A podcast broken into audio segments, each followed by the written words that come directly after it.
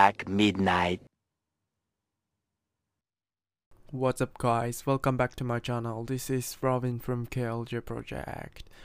はい、ということで、えー、ロビンです。えー、ある日ですね、えー、友人がですね、私の前で、えー、明日やろうはバカ野郎だよって言ってたんですね。で、あのー、まあ、違う場面で、まあ、ちょっと小耳に挟むというか、まあ、ちょっとね、あの、なんて言うんだろうな、聞いちゃったんですけど、あの、僕じゃない友達にその人は、えー、明日は明日の風が吹くんだよって言っててですね、あの、本当のバカ野郎はお前だぜっていうことを、えー、思った、えロビンです。ということで、えーまあその人の優しさかもしれないですねそれは、うん、もしかしたらねでも、まあ、そういうことってよくあるじゃないですか。あの言うことが違ったりね。自分とは何かっていう自分を一貫しない人って結構いると思いますが、えー、今日はですね、まあ、最近よくありがち私のチャンネルやありがちな、えー、モチベ会というか、えー、そういう話をしていきたい。あのまあ人間皆さんもそうだと思うんですし、まあ、時代が時代っていうのもあってやっぱりあの比較するってことが好きな生き物それが人間なんですね、うん、いかにその他人と自分が、えー、どう違うかとか、えー、まあよく比較するのはどう自分がどう劣っているかみたいなところを、えー、基本的にみんな気にされるされてるんじゃないかと思います。僕も、えー、過去そういう場面が結構あったし、えー、完全にそそっから逃れることは多分この世の中じゃ無理なので完全に逃れるっていうのは、えー、しないできないというかまあ基本的に完全にどうっていうのは良くないことなんですけども、えー、この世の中ですねいかんせんその人と比べることに重きを置く人が多いんですね。近年そのマウントマウントっていう言葉がよく使われだして、えー、僕もそのマウントみたいなものを、えー、無意識に取っちゃってたこともあるし、えー、マウントを取られてんなっていうのを感じることも全然ある。えー、この昨今でですね、えー、すごく、あのー、て言うんですかね、うん、すごくその、比べるっていうことに関して言えば自分のそのアイデンティティのうちのすごくその真相の部分まで、えー、最近は来てるんじゃないかなって。まあそのずっとあった話っちゃあった話で最近その特に名前がついたのかもしれないんですが、えー、人間とはね人種とか、うん、まあ生まれ育ちなんかもよくありますが、えー、職業とかねステータスそういうものもかなりその、えー、マウントとか比較っていう部分でよく使われるんだけどもその中でですね近年その LGBTQ っていうものがえー、かなり注目されているというか、えー、浮上しているんじゃないか。まあ結構もう言ってももう長い話ですよ。これに関しては。えっ、と日本でよ日本で注目されだしたのが最近っていうだけ。ですね。で皆さんもね LGBTQ について、えー、知ってることや知ってるつもりになってることとか、えー、まあはたまた全然知らないって人もいると思います。えー、ちなみに最近 LGBTQ、えー、だけではなくてですね LGBTQIA+ といったですねあのー、まあちょっと進化系じゃないけど加わったのとかいろいろあってですね。今日は、えー、この LGBTQ に関しての、えー、まあ、僕の意見というか、まあ、別にそんなあの大した意見ではないしあの別にうんこれだからなんだっていう話ではないんだけどもえ、ー、とちょっと思ったことがねあったので、えー、撮らせてもらいましたって前々からずっと思ってたんですけど、えー、まずこの話題に触れるあの中で注意点なんですけどもえっと僕自身その偏見とか差別っていうものは全くないです。それは LGBT に対してでだけじゃなくて、えー、人種であったりえっ、とまあいろんなことに対してのマイノリティとかに対して、えー、別に何の偏見もないし、え、そういう方もいるんだなっていうぐらいの話です。認識しているっていう感じですね、うん、だからえっ、ー、となんかそこに意味を持たせようとか思ってこれを選んだわけではないっていうこと。あと,、えーと、僕の、えー、体験談の中で、えー、おそらくその当事者が聞くとあんまりよく思わないような話題が出てくるかと思うんですけども、えー、そういうのが嫌な方は聞かないでください、えー、あくまでもこういう経験があって僕はこう思ったよっていう話ですので、うん、それを踏まえた上で、えー、聞いてください。では今から話しますね。はい、えー、さっき言った通り近年 LGBTQ や LGBTQIA プラスっていうのがえっ、ー、とよくインターネットとか、まあ、ニュースとかでもそうだけど出てくるしみんなも見たことあるっていう人も多いんじゃないかなと思います、えー、まず、えー、ロビンさんは LGBTQ ですかってみんな思うと思うんですけども僕は LGBTQ では今のところないと思ってます。まだまだ自分も知らない自分がいるのかもしれないけどそれは死ぬ間際まで多分自分の知らない自分っていうのは自分の中にいると思います。っていう意味では僕は多分多分今のところは違うと思いますが、えー、そうなんじゃないかって思った時期も正直ありました、えー、じゃあなんで今回この話題について触れ触れようっていう感じになったかっていうと、えー、僕はそのなんかその LGBTQ の方々というか、えー、セクシャルマイノリティの方々に対しての活動とかさその思想とかえっ、とまあ作品になってたりするじゃないですか最近。そういうのを見ててあのすごく力強さみたいなものを感じました。そのうんまあマイノリティではあるんだけどもえっ、とそんなの気にしねえよみたいな生き様というかそういうのってえっとまあ、作品にしちゃうとすごく美化されたものになっちゃうんですけども、えっと、ドキュメンタリーの記事とかさあのムービーとか見てると 飾ってないというかそういうあの物語にされてない感じなんなんていうのかなドラマチックじゃない感じあのがすごくあの伝わってきてですねなんて強い人たちなんだってえー、思って、えーと、すごくそこから僕自身もそのイラストとかの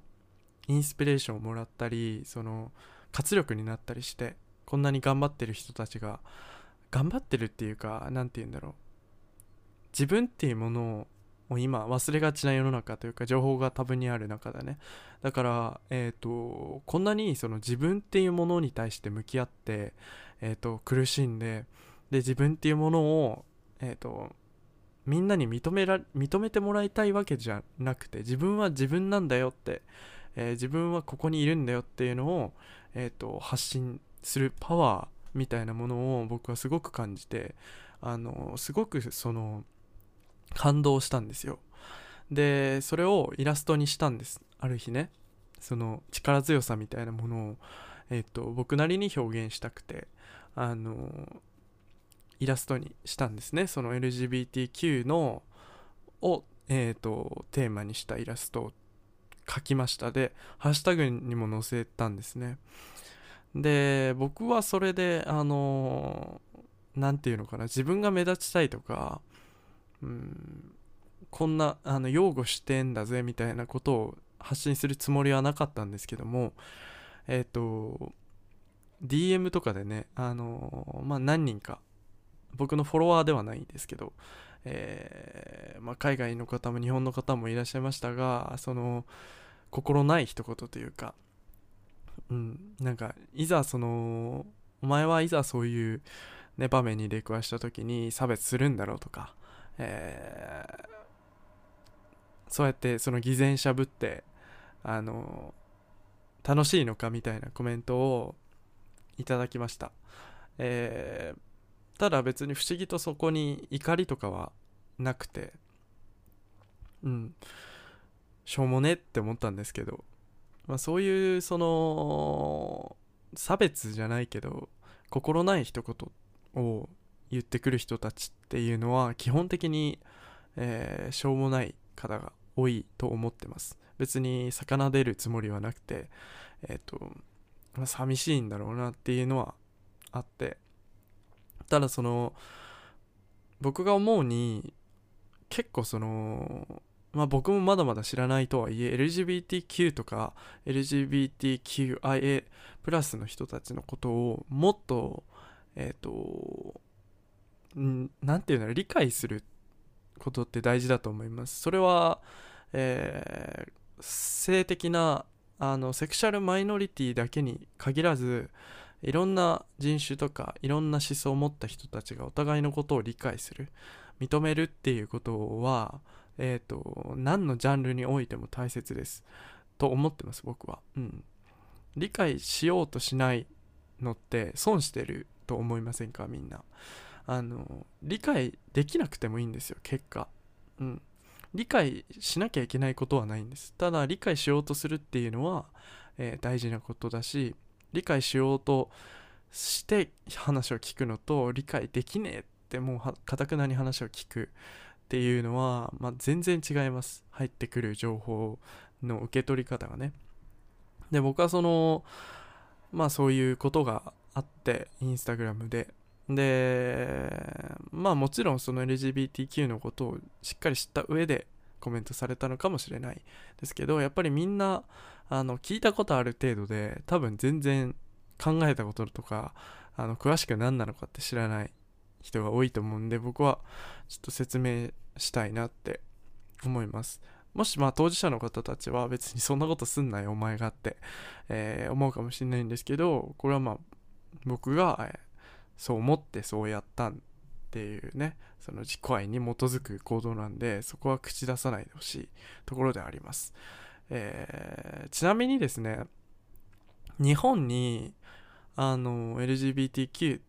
LGBT の4つですね、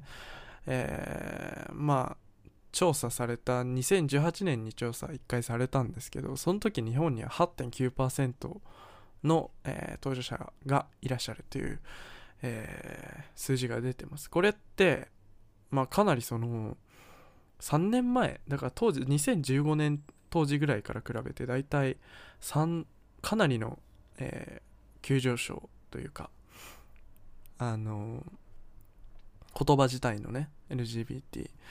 でじゃあ一体ね LGBTQ って何なんですかっていうところから知らない方もいらっしゃると思うんで説明しますね、えー、LGBTQ っていうのはあのそれぞれあの頭文字を取ってるわけです。性のね。セクシャルの頭文字を取ってます。まず L はレズビアンですね。えー、まあこれは、まあ、自分性自認っていうんですけどもが、えー、女性の同性愛者。だから自分は女の人で好きになる。だから恋愛対象が女性。で次に G、えー、ゲイですね。これは性自認が男性で、えー、男性の同性愛者。だから自分も自分は男で、えー、恋愛対象とか性的なあ対象が男性同性ですね。で、えー、LGBT の B はバイセクシャル。男性女性両方を愛することができる人。で、えー、T はトランスジェンダー。えっ、とまあ主に身体的な性別と自分の性自認が一致しない人ですだから体と心の性が違うっていう、えー、セクシャリティを示しててあのただ実はこれって4つとも女性男性っていう2つの性別に基づいているわけですね。あのただまあ日本をはじめとして世界中にいるその自分は男女どちらでもないとか自分は誰も愛することができないって、えー、思う人もいるわけです。まあいると思いますそれは。でまあその LGBT っていう風に当てはまらないここの4つに当てはまらない人って、えー、どうなるんでしょうっていうことで、えー、まあどんどんその近年ねまあ風潮世界の風潮的にもそうですけどあの、まあ、自分をもっと出していける社会になってきたのかもしれなくてその中で LGBT に加えて LGBTQ っていうものや、えー、LGBTQIA+ っていうものが、えー、出てきたわけです、えー、じゃあそれって何なのかっていう、えところなんですけどもまあそもそもなんで LGBT からまたどんどん Q とか QIA+ とかが出てきたかっていうと LGBT という言葉が誕生した背景って結構何個かあるんですけども、えーと、この言葉が誕生する前っていうのは身体的性別と、えー、性自認が同じで、えー、異性を愛することが普通であり常識であるとされてたわけですよ。だから自分の性の在り方について考える人がそもそも少ないというか、えっ、ー、とそれってその悩みに直結してた時代。だったわけですよ。なんかそのおかしいのかなみたいな。って思ってた人が多かった。でもそれっておかしいものじゃない。っていうのが、えー、僕の考え。だし、えー、世間的にはえっ、ー、とまあその考えるきっかけみたいなものがなかったし名称がなかった。ですね。ただその中当時の、え、常識とか普通と異なる人々の中で、まあ、レズビアンとかゲイバイセクシャルトランスジェンダーの数が比較的多いっていうのがあったから LGBT という言葉が誕生したっていう流れがあるっていうのがまあ一般的な理由、えー、ただそれから何年か経つ中で自分の性について考える人が、えー、増えれるにつれてですね自分は LGBT の中に当てはまらないのではって考える人が、えー、さっきも言った通り増えてきたと。えー、例えば自分は身体性なんか体ですね。が女性で性自認が男女どちらでもないけど好きになるのは女性だけ。これってレズビアンなのかっていうところ。だから結構多様化したその枝分かれしてる、まあ、性格みたいなもんで。でとかね自分は誰に対しても恋愛感情が湧かないんだけど一体自分は何者なのかわからないっていう人とか。えー、セクシャリティについての考えはとてもねあの多様化したわけです。それだけその自分に対して自分と向き合うっていうことをみんながしだした。っていうことなのかなのかもしれないけどね僕は思うに。で性自認っていうのは男と女だけでなく男性と女性が何割ずつ自分の中にあるといった自認やそもそも自分には性別にとらわれてないそもそも自分には性別にとらわれていないと感じるという感情も、えー、実はれっきとした性自認でだからその分かんないとかないっていうことを、えー、持つ思うっていうことも性自認っていうところであり、えー、名前のない性自認が数多く存在するっていうのはまあその今の文章からして、まあ、当然のことなんですね。で性自認と性的思考っていう2つの要素が合わさることでさらにその異なった名称が生まれるわけですよ、まあ、例えば性自認が女性プラス性的思考が女性に向いているイコールレズビアンとなりますよね。ただ LGBT という言葉の知名度が上がれば上がるほど何て言うのかなセクシャルマイノリティイコールレズビアンゲイバイセクシャルトランスジェンダーのどれかであるっていう認識も、えー、広まっちゃったわけです。これってまあ新しい常識が、えー、うんまあ良くも悪くも広まった結果、えー、それが常識になっちゃったっていうね。うん、だからそもそもその常識から逸脱するために作られた言葉が常識化されすぎてそれに当てはまらない人がまたそこで悩んだり、えー、自分はおかしいのかもしれないっていうそのまた連鎖が始まっちゃったっていう流れがあります。まあ人間っていうのは何かをカテゴライズするとか名前を付けたがるものなんでまあ、えー、こういうのはねあってしかるべきというかまあ恐れても絶対起こることなんですけどね。ただまあこういう流れをですね変えるために、えー、LGBT の後に Q、I、A またプラスっていうのができたわけです。でこれって何なのかっていうと多分ここについて QIA っていうのについてはかなり知らない方の方が多いんじゃないかって思うんで、えー、まあちょっと簡単ではあるんだけど説明しますね。まず Q、えー、クエスチョニングの Q です、えー、これは自分の性別がわからないとか意図的に決められていない決まっていない人ですね。だからわかんない決まってない人。っていう感じ。で、えー、愛っていうのはインターセックス、えー、一般的に 定められた男性女性どちらとも断言できない身体構造を持つ人。身体構造ね。で最後の A、えー、アセクシャルっていうもの。ですね。これに関しては、えー、誰に対しても恋愛感情とか性的欲求を抱かない人。誰に対しても、えーと、恋愛も、えー、性的な欲求もない人です、えこれらを加えて名前のついてない性やそれ以外の性を表すプラスが追加された結果 LGBTQ+ プラスとか LGBTQIA+ プラスっていうような単語が最近よく使われるようになったっていうのが、えー、背景と背景とその内容の説明です。だから LGBTQ LGBT だけでなくさまざまなセクシャリティがあるっていう意味の、えー、S まあ複数形ですね。がついたその LGBTS っていう、えー、言葉ももちろんあります。っていうのがまあ一応説明なんですけどもまあここでその LGBT だけじゃない性のあり方っていうのをすごく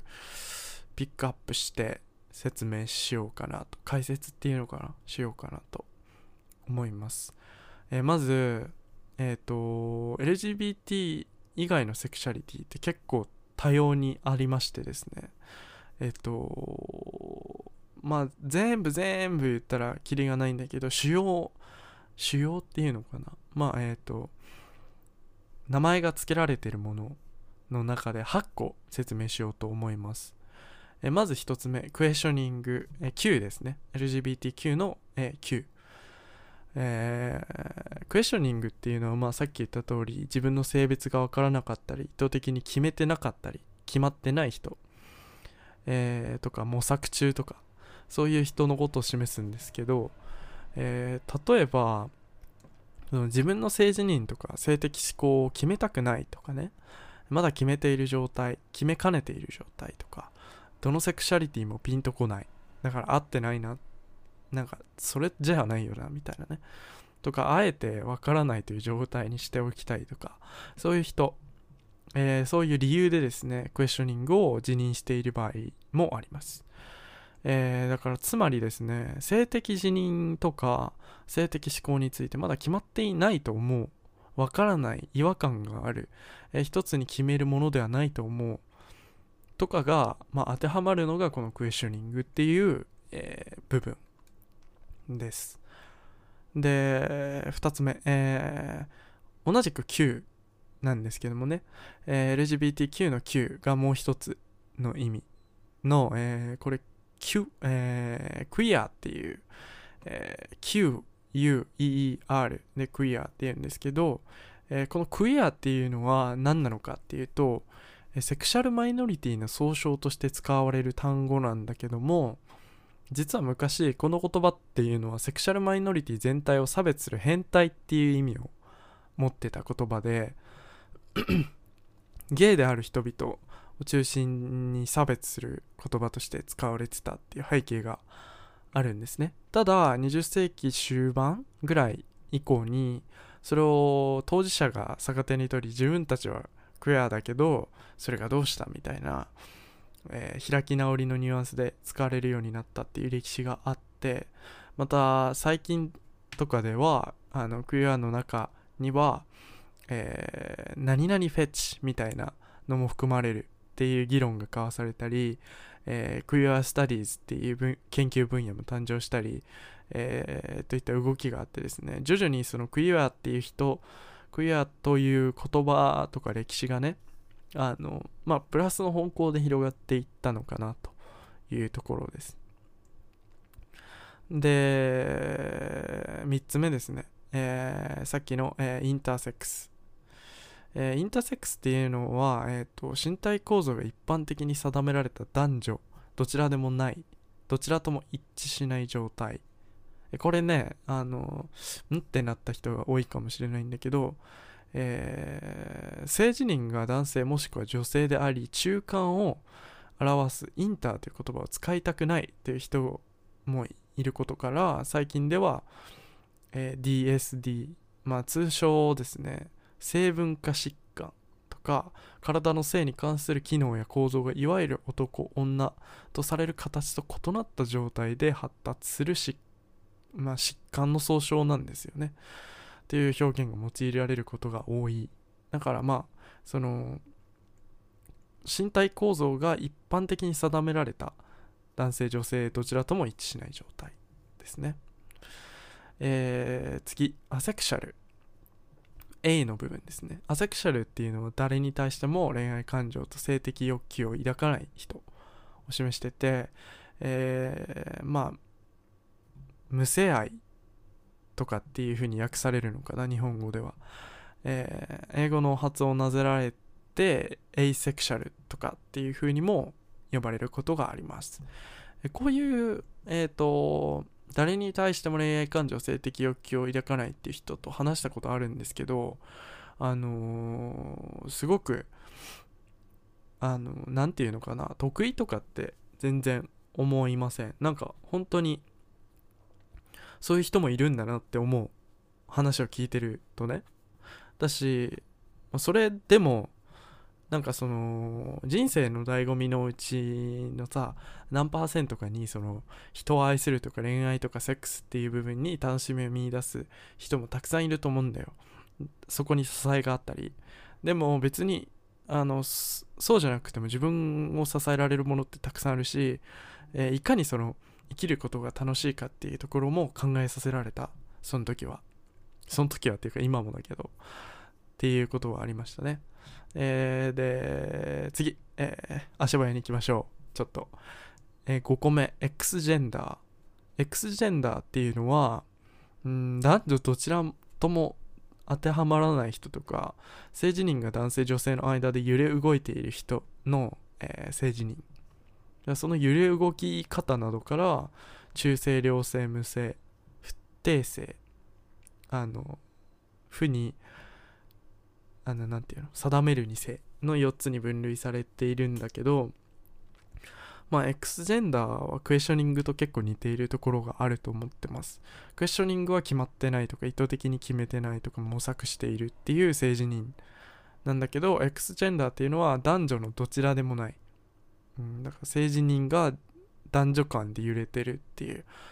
えー、という決まっている政治人なんですよ。だから分かんないんじゃなくて、決まってるんですよ。どちらでもない揺れ動いているっていうのが決まっている状態です、えー、ちょっと難しいかもしれない。で6個目、えー、パンセクシャル、えー、これ聞いたことあるかもしれないけど、えパンセクシャルっていうのは相手の性にかかわらずどんな人でも愛することができる人。全性愛とかって言われたりします。えー、これって多分みんなの中でバイセクシャルと同じなんじゃねって思ったかもしれないけど、えー、バイセクシャルっていうのは男性と女性の2つの性を愛することができるっていうのがバイセクシャル。でパンセクシャルっていうのは相手の性を恋愛の条件としないから相手が男性女性以外の性自認でもまあ例えば X ジェンダーとかクエスチョニングの人に対しといったその性自認の方も愛することができます。しかししかしっていうか、えー、なんだけど文献によってはですねバイセクシャルの一部としてパンセクシャルが扱われることもあったりするから一概にその全く違うっていう風にも、えー、言えないんですけどまあただその理解としては、えー、ちょっと違うかなっていうところなんです。で、えー、7個目。えー、アンドロセクシャルとかジニセクシャルって呼ばれる、えー、部分。アンドロセクシャルジニセクシャルっていうのは性自認にかかわらず男性もしくは女性を好きになること。なる人のことですね。だから例えば X ジェンダーとかクエスチョニングを辞任する人が自分の性的思考を示す時に使われてたりする場合がある。ここはもうあのちょっと理解に時間がかかる、えー、組み合わせだったりする例えで申し訳ないんですけどもね。ただまたあの最近とかでは性自認にかかわらず男性を好きになる人は、えー、マセクシャルって呼ばれる。えー、し女性を好きになる人っていうのは、えー、ウーマセクシャルっていう風に呼ばれるようになってる。だから結構あの入り組んでるというか多様化してます。かなり。ね。この辺に関してもまあかなり多様化してるんだなっていう風に認識してもらえば。で8個目。最後なんですけどこちらは、えー、セクシャリティとはちょっと違うんだけどあのアライって呼ばれるもの。ALL、あ、ALLY、アライ。えー、ちょっとセクシャリティとは違うけど、まあ、セクシャルマイノリティを理解とか支援するっていうアライなんですけども、まあ、これは自分の性自認とか性的思考にかかわらずセクシャルマイノリティに対してフレンドリーな人や差別をしない人さまざまな活動を一緒にしてくれるとかっていった人のことです。でまあこれ自体がねちょっと寂しいというかなんかその何て言うのかなうーんだからフレンドリーにしない人とか差別する人がいるっていうのを前提にできた言葉だからなんかそのすごく悲しいんですけどうーんなんかねまあまあそのどう考えても歴史的に考えてもこの言葉が先にできたわけじゃないっていうのはわかるじゃないですか。うん。大体さそのまあ日本の昔で言えばね国民と非国民とかってさあったじゃん。それってでもやっぱりマイナスのことが先じゃなくてプラスのことが先にできてるわけですよ。国民従順に言うことを聞く国民がいるから聞かない人を非国民って呼ぶわけ。でもこれに関してはえっ、ー、とセクシャルマイノリティに対してフレンドリーで差別をしない、えー、活動協力活動とかをね一緒にしてくれる人してくれるこのアライっていうものが先にできたわけじゃなくてやっぱりそのフレンドリーじゃなくてすごく攻撃的だったり差別的だったりする人がいるからこの言葉がまあ次その次の段階としてできたわけですごくあのねそこに関してその順序に関しては僕はちょっと寂しい気持ちになりますけどうんっていうところあるんだけどまあこの他にもね、えー、並べきれないぐらい多いセクシャリティが存在します。えー、まあもし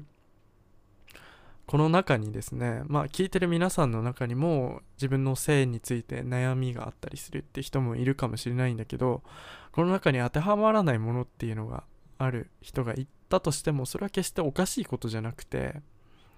あの、まあ現に欧米とかでは自分のセクシャリティに自分で名前を付けてるっていう人もいるぐらいその性セクシャリティについての多様化が進んでるわけですよ、うん、だからそのもしかして自分っておかしいんじゃないとかって本当に思う必要ないと思います僕はね。でまあ日本の方で悩まれてる方って結構海外と比べてやっぱり多いかもしれない。っていうのも、えー、歴史がねちょっと違ったりするっていうか日本でそういうのが、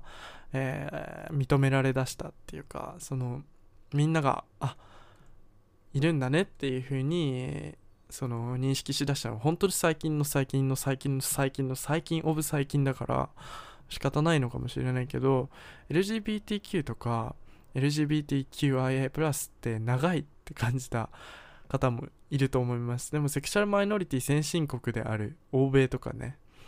はもっと長いんですよ。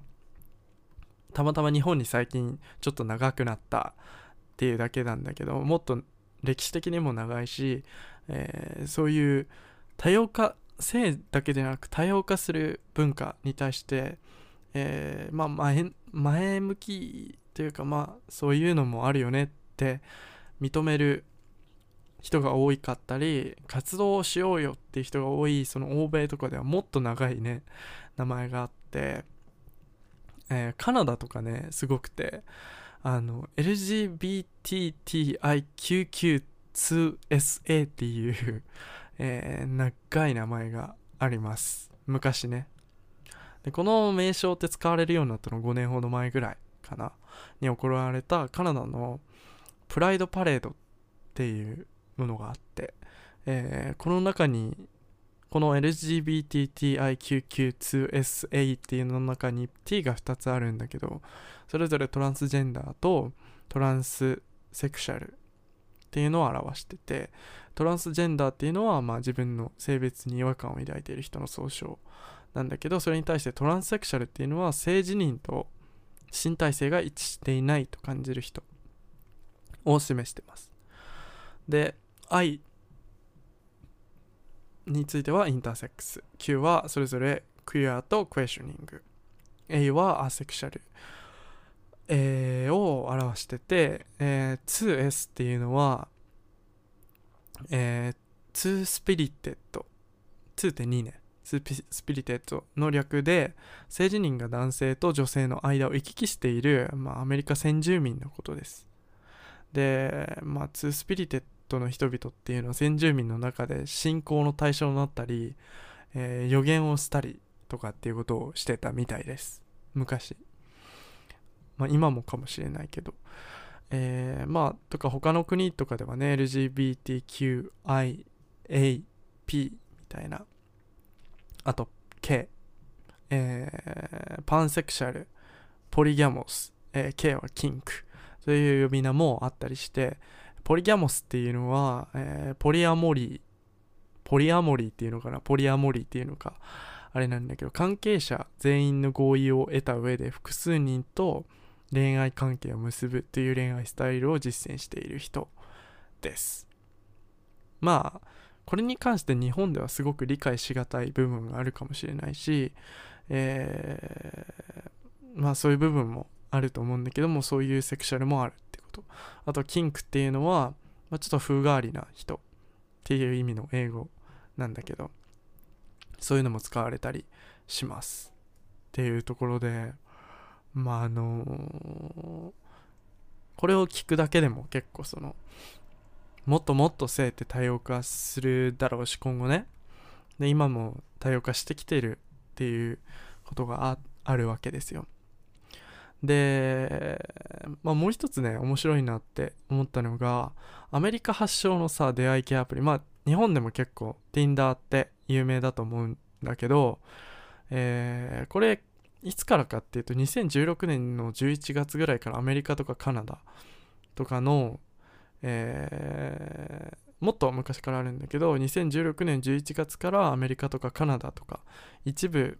地域の利用者限定なんだけど男性女性以外に37の性別が選べるようになったんですよ。ね、まだ日本版の Tinder ではないと思うんだけど、えー、ただまあそのその内訳みたいなのがそのリストであってその中でトランスとかね、えー、トランスフェミニンとかトランスジェンダートランスパーソンとかっていう風にまあ似たような名前とかがあったりまあその何て言うのかな恋愛とか性とかっていうのに関するこの Tinder っていうアプリの中でさえこうやって、えー、多様化している。性を反映してしようとする文化というか欧米そこにはまあ欧米っていうのは自分を最もよく表しているセクシャリティを自分自由に名乗る風潮っていうのが日本よりももっとあったり最適なセクシャリティ名がなければ自分で新しく作るっていう行動前衛的な行動があったりこのように自己表現とかの文化がある欧米の利用者の需要に応えるためっていうのもあるんだけど、えー、なんかすごい本当前衛的だなって。やっぱそういうところがやっぱり欧米は好きです僕は。うん。だからねあのー、なんかいいよね。何に対してもそうだけどまあと確かに欧米になくて日本にあるような素晴らしい文化とかもたくさんあると思うんだけどこういうことに関して一人の人間に対してのなんかその社会的な認識とかっていうものに対しての、えっと、バラエティ豊かな対応というかがすごいなって思います。個人的に。でもう一つ突起することがありまして突起というかな喋ること、えー、SGL っていう、まあ、アフリカ系アメリカ人による SGL っていうのがありまして SGL っていうのはセームジェンダーラビングっていうの略なんだけどバイセクシャルの人とか同性愛者のことだと思った人が多いと思うんだけどちょっと違って SGL っていうのは LGBT っていう言葉をを白人が使っていて黒人はそのコミュニティに入ることができないっていうふうにまあ感じたアフリカ系アメリカ人の方が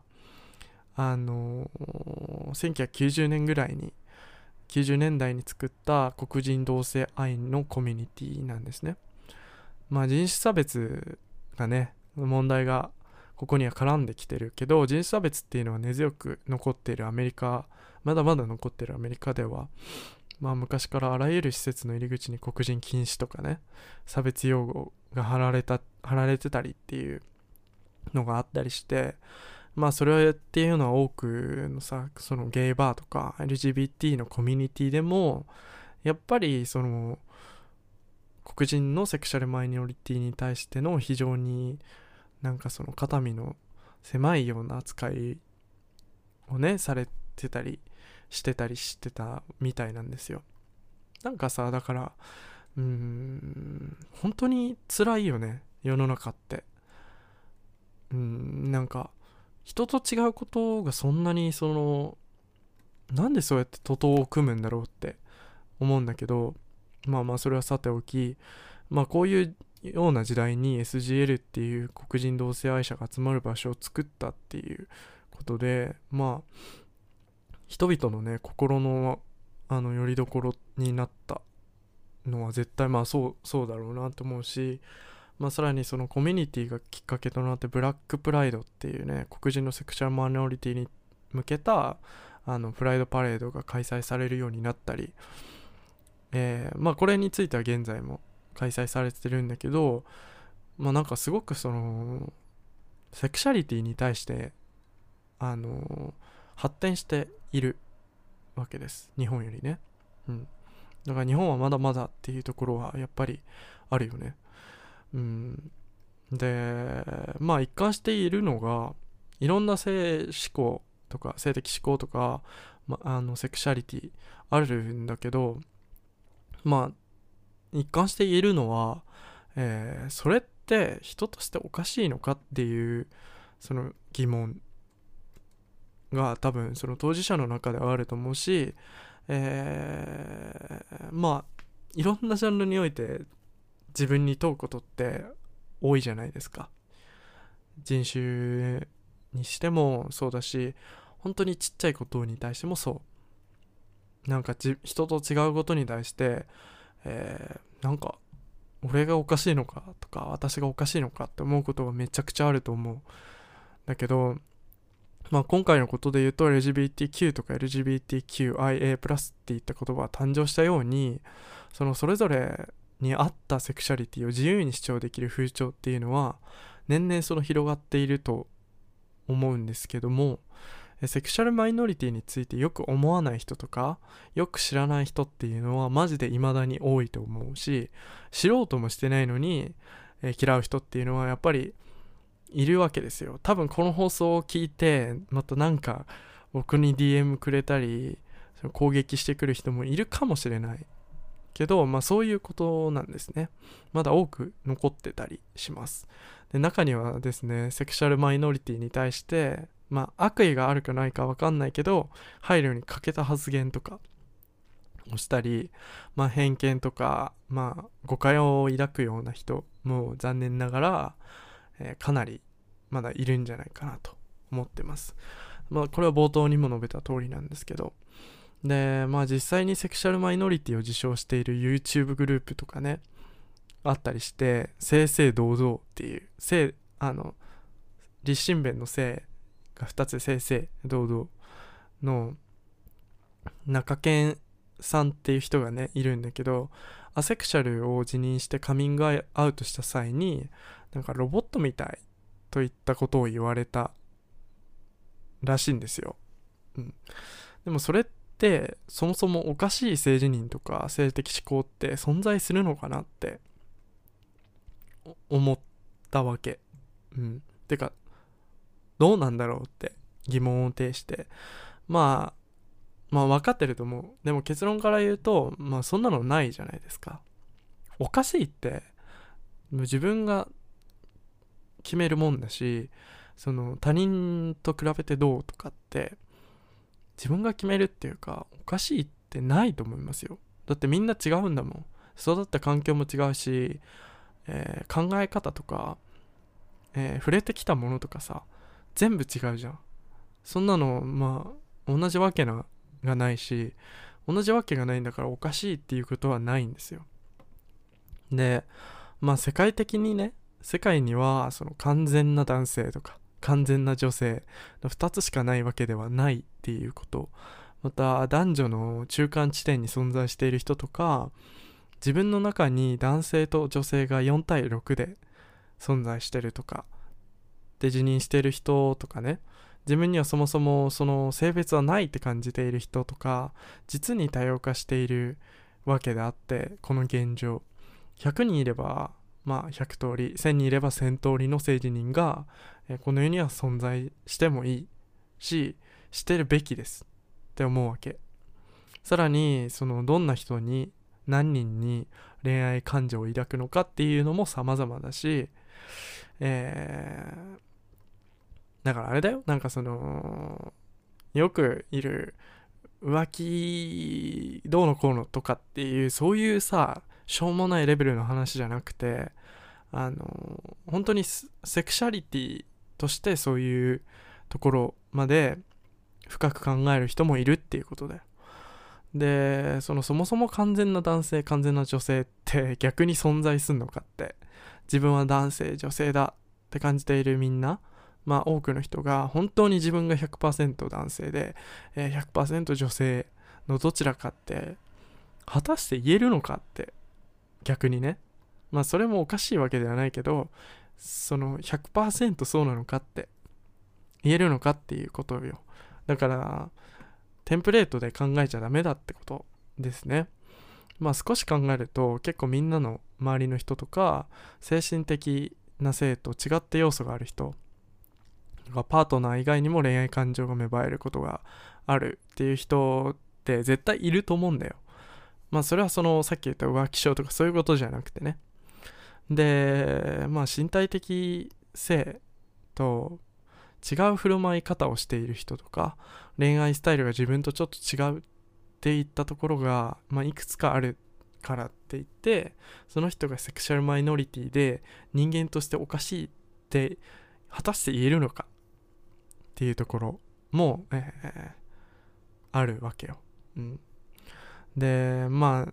どんどんどんどんこういうことについて知ったり考えを進めていくとね自分の周りにいる人でさえ完全な男性とか完全な女性っていうことはないし、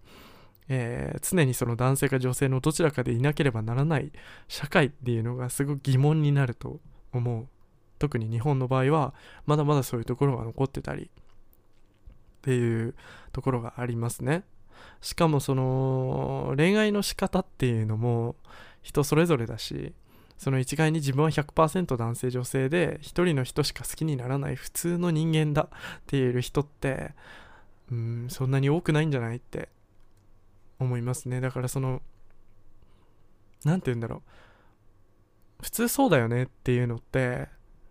あのおかしいってことよ。自分にも自分は自分の自分があるしうんっていうところじゃないって思っていますね。それはそのセクシャリティだけではなくて